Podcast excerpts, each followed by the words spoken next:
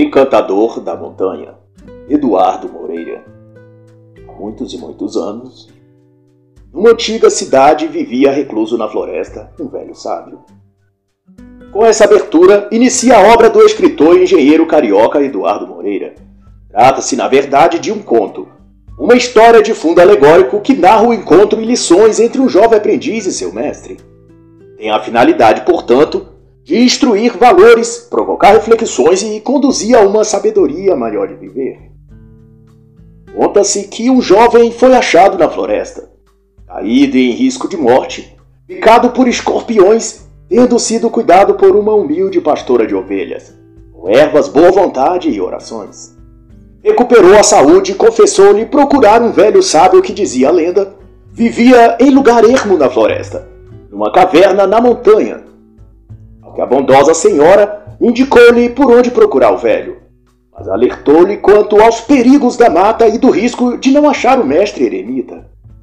Mesmo assim, o jovem se preveniu de algumas provisões dadas pela senhora bondosa e partiu em sua jornada. No quinto dia que estava a caminhar na floresta densa, cansado e sentindo-se perdido, ouviu um som, vindo de um ponto mais à frente. Cogitou fugir temendo ser um animal feroz, mas vencido pelo instinto de desbravar o desconhecido, deu-lhe alguns passos naquela direção. E viu à sua frente um senhor de idade considerável, sentado e sozinho, fazendo barulhos com a boca como se estivesse entoando algum mantra ou coisa assim. Procura um certo sábio, que ouvi dizer vive aqui nesta região, em algum lugar dessa floresta. Disse o rapaz depois de se deter observando o velho estranho por alguns segundos. E por que procuras este homem que dizes sábio? perguntou-lhe o ancião. Quero aprender com ele. Sempre estive em busca de algo que não sei o que é. Às vezes tenho essa sensação de não me encaixar direito no mundo. É como se me faltasse uma coisa que ainda não sei o que é, mas sinto que deve estar em algum lugar. Achei que um sábio pudesse me dar uma direção, me ajudar a achar respostas. Desabafou longamente aquele jovem. E o velho, sem dizer quem era, convidou o jovem a segui-lo. E o jovem imaginou que ele o ajudaria a encontrar o sábio das montanhas. Após passarem a noite numa gruta, escavada em uma grande rocha, o velho o acordou logo cedo, nos primeiros raios do sol, e lhe disse: se queres que eu te ajudo, terá de fazer umas coisas que eu lhe solicitar. Sem dizer palavra, mas sentindo-se confuso, o rapaz assentiu com a cabeça e ambos foram para o interior da floresta. Então disse-lhe o velho: Olha em volta e me mostre a coisa mais insignificante que você notar. Algo que você considere não ter utilidade nesse ambiente. Aquele galho de árvore partido e caído ali no chão, falou o jovem de modo empolgado esquecendo-se até do propósito que lhe trouxe aquela jornada, que era de encontrar um sábio que lhe guiasse pela sabedoria. Pois você ficará aqui esta manhã, olharás para o pedaço de árvore que julga sem importância, e ao fim de um tempo me procurarás. Achando tudo aquilo um delírio, ou brincadeira sem nexo, cogitou cancelar o acordo e buscar o mestre das montanhas por si mesmo. Mas como havia consentido com aquele jogo, por assim dizer, constrangeu-se de quebrar o acordo e decepcionar o velho. Depois de alguns minutos que lhe pareceram horas, o jovem decidiu levar aquilo a sério. Mesmo que fosse um jogo, iria fazer de conta que havia entrado no espírito da coisa e faria conforme o velho falou. Daí, passou a encarar atentamente para o resto de árvore caído à sua frente. E aos poucos seus olhos pareceram ir se abrindo, e detalhes naquele pedaço de árvore pareceu ganhar vida. De repente ele enxergava milhares de bichinhos, formigas, larvas, largatas e uma porção de pequeninas plantas e fungos que cresciam a partir daquele tronco. Ficou então fascinado porque pôde ver o colorido em vários tons das criaturinhas e do quanto o mundo delas dependiam daquela cepa de madeira estragada, aparentemente sem utilidade ali na floresta. E percebeu um pouco envergonhado que quando chegou ali via apenas as coisas grandes e que se destacavam, sem atentar para as coisas pequenas e simples que revelavam uma abundância de vida e ensinamentos. E então, perdido quanto à noção de hora, correu de volta ao abrigo do velho, querendo contar-lhe tudo o que havia visto e descoberto. E sem saber, o velho tinha ensinado uma grandiosa lição àquele jovem, que agora era seu aprendiz. E a lição era: olhe os troncos caídos da vida. Às vezes olhamos para as grandes árvores erguidas e deixamos de notar as pequenas galhos partidos espalhados pelo caminho. E a lição do velho sábio é: os pequenos galhos, os troncos caídos que a vida espalhou em seu caminho, talvez estejam ali para lhe ensinar algo. Pois tudo ensina alguma coisa para aquele que quer aprender. E em outro momento o velho tornou a desafiar o menino. Estando eles a caminhar na floresta, o velho lhe disse: Leve-nos pelo caminho, guie-nos de volta. E no mesmo instante o jovem aprendiz sentiu um frio de medo apossar-se dele e protestou: Como poderia guiá-lo aqui nessa floresta? É noite e certamente iremos nos perder. E esboçando um discreto sorriso ao ver o desespero do garoto, o velho da montanha calmamente lhe disse: Pois vede que boa parte do caminho, enquanto conversávamos distraidamente, você ia à minha frente. Era você que estava nos guiando, quando, no entanto, pedi que fizesse o que você já estava fazendo sem o perceber. Daí você paralisou, porque teve medo de errar você estava fazendo corretamente, o que só depois eu lhe pedi para fazer, e então, ao tomar consciência de que não conhecia o trajeto, você parou de seguir seu instinto e escutou o seu medo falar no seu coração. Você ouviu o seu medo e ele o fez parar. E a lição do mestre então será: você pode sentir medo, mas não pode parar de andar por causa dele. E depois disso, estavam outro dia a percorrer uma parte da floresta, bem próximo dali, onde estavam a acampar. E ambos, ao observar algumas formigas carregando um outro inseto morto, maior e bem mais pesado que elas, as viu subir ao alto de uma árvore e, quase ao atingir o objetivo, a poucos centímetros, o bichinho morto caiu devido ao peso. E várias vezes as formigas desceram abaixo na árvore e recomeçaram a tarefa. E apontando para as formigas, o ancião perguntou ao jovem: Que vês essas formigas fazerem? Que lição elas te ensinam? Relutante, o rapaz disse. Veja a importância do trabalho em equipe. Ao que o ancião lhe disse em seguida: Pois eu vejo algo além disso.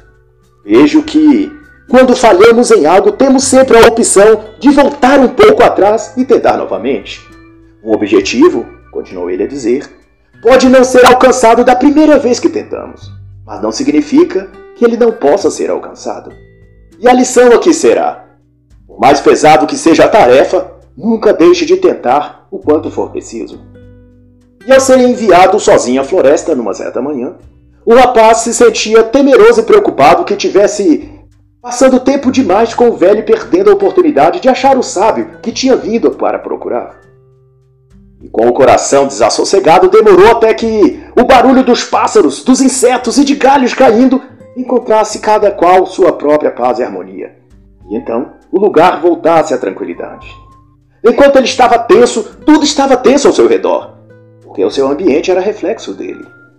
Mas então, quando estava a meditar em profunda quietude de alma, um grão de poeira soprava de algum lugar e irritou seu nariz. E ele, sem conseguir se conter, espirrou.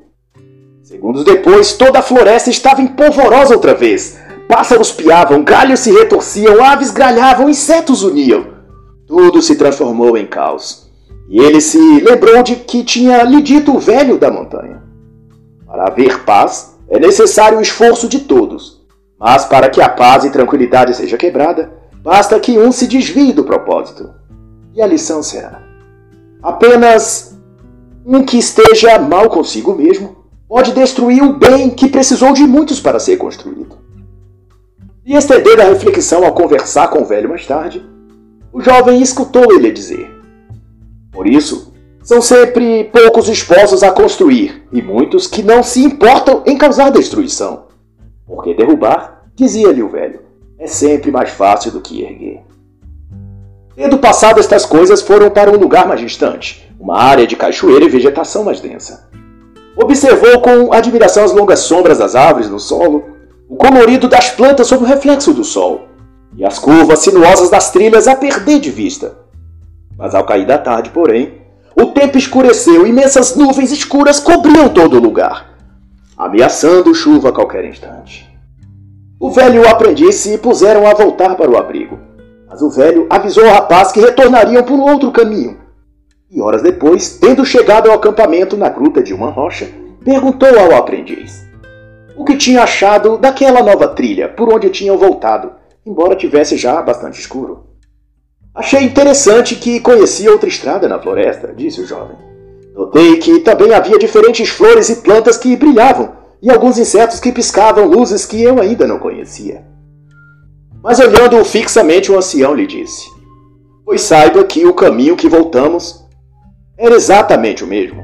A falta de luz por causa das nuvens escuras foi o que lhe deu a impressão de ser um outro caminho. E também por eu ter lhe dito que mudaríamos o trajeto. Você esteve mais atento e se preparou para observar coisas novas que julgava não haver por onde já tinha passado antes. Na vida, continuou ele a dizer, as estradas e trilhas que seguimos podem nos revelar coisas distintas. Depende do quanto de luz e claridade deixamos ter em nosso caminho.